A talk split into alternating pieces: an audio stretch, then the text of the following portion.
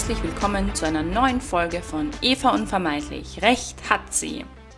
Heute führt die Reise zu einem Ort, der auf den ersten Blick wie ein Märchenschloss erscheint.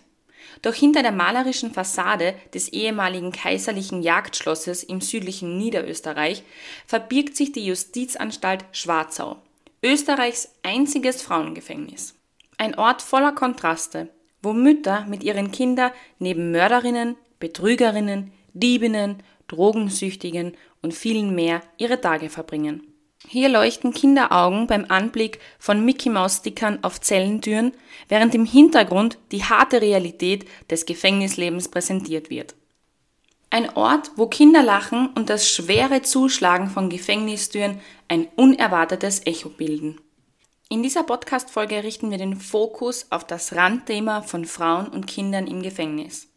Wir werfen einen Blick auf ihren Alltag und beleuchten die Rechtslage, die ihren Lebensweg von Müttern und ihren Kindern hinter den Mauern der Schwarzau bestimmt.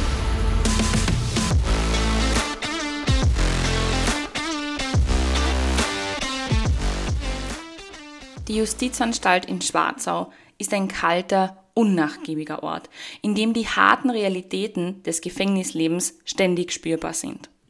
Trotz der Bemühungen, den Alltag für Insassinnen und Kinder erträglicher zu gestalten, darf man nicht vergessen, dass dies ein Gefängnis ist.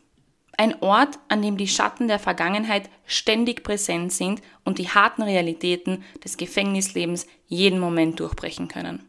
Der Fall der Doppelmörderin Estibalis C., der Ice Lady, die während ihrer Untersuchungshaft schwanger wurde, hat in Österreich eine tiefgreifende Debatte entfacht. Es geht um die Frage, ob Mütter in ihrer Haft ihre Kinder erziehen dürfen und unter welchen Bedingungen.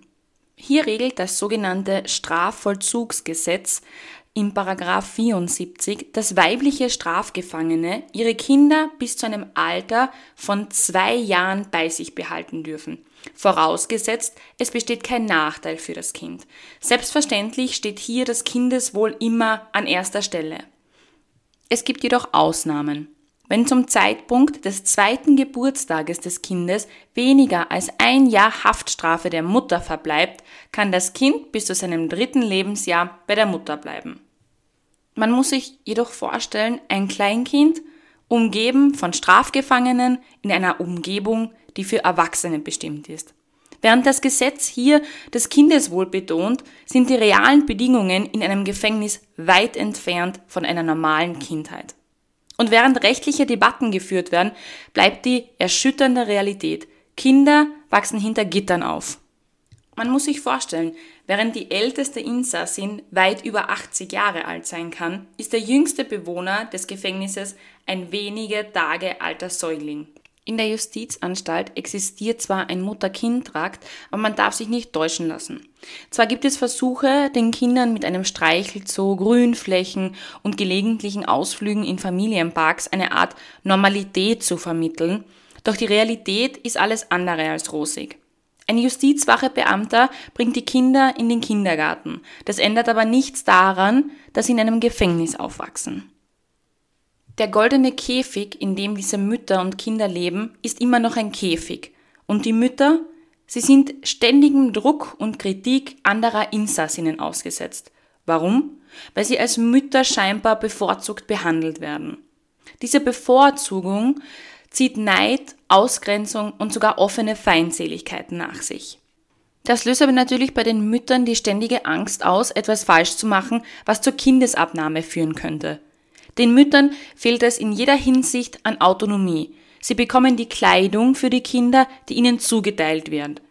Die Windeln, die ausgegeben werden. Es wird gekocht, was zur Verfügung steht und nicht das, was die Mutter glaubt, dass das Beste für ihr Kind wäre. Es gibt somit wenig Gestaltungsspielraum.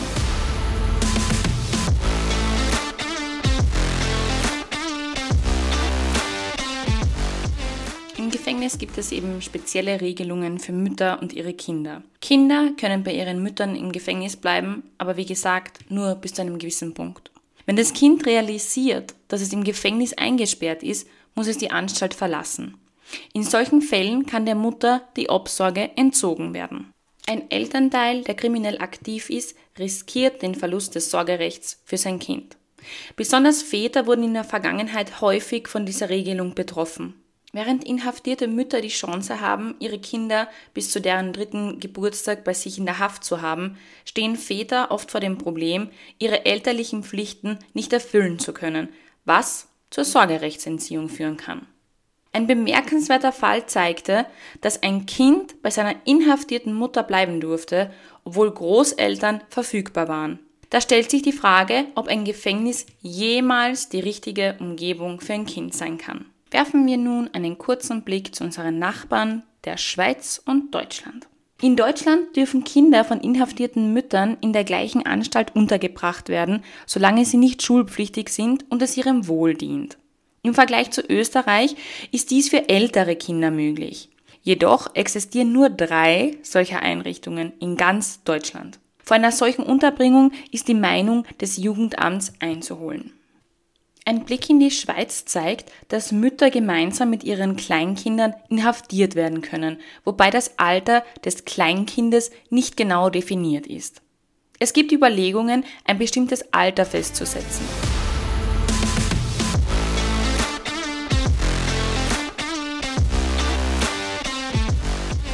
Abschließend möchte ich sagen, wie tief ich den inneren Konflikt und die Emotionen jeder Mutter in Haft nachempfinden kann.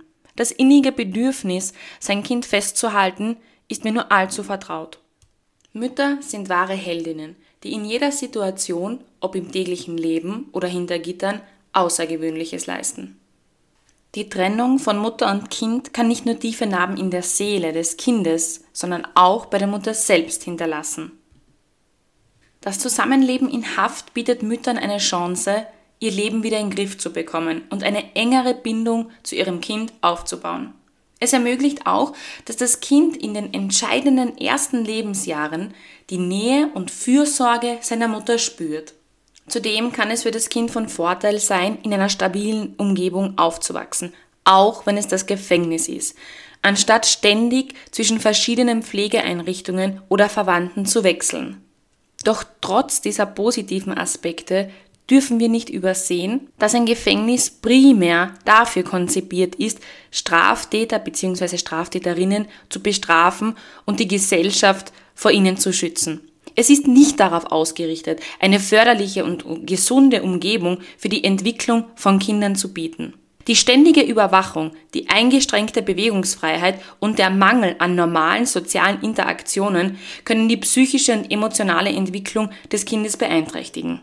Darüber hinaus können Kinder, die in einem Gefängnis aufwachsen, später im Leben mit Vorurteilen und Stigmatisierung konfrontiert werden. Sie könnten Schwierigkeiten haben, sich in der Gesellschaft zu integrieren, da sie in ihren prägenden Jahren von der Außenwelt isoliert waren. Dies kann zu sozialen und emotionalen Herausforderungen in der Zukunft führen. Diese Podcast-Folge möchte ich mit einer tiefen Überzeugung schließen. Als Mutter stehe ich immer an der Seite anderer Mütter. Mit jeder Faser meines Herzens fühle ich die unerschütterliche Kraft der mütterlichen Liebe. Ich stehe fest an der Seite jeder Mutter, die, egal unter welchen Umständen, für ihr Kind da sein möchte. Denn die Liebe und die Bindung, die eine Mutter zu ihrem Kind hat, ist einzigartig und unvergleichlich. Doch inmitten dieser unendlichen Liebe dürfen wir nie vergessen, dass das Wohl unserer Kinder immer im Vordergrund stehen muss. Vielen lieben Dank fürs Zuhören. Ich hoffe, dieses Thema berührt euch genauso wie mich und ich konnte euch zum Nachdenken anregen. Bis zum nächsten Mal, wenn es wieder heißt, Eva unvermeidlich, recht hat sie.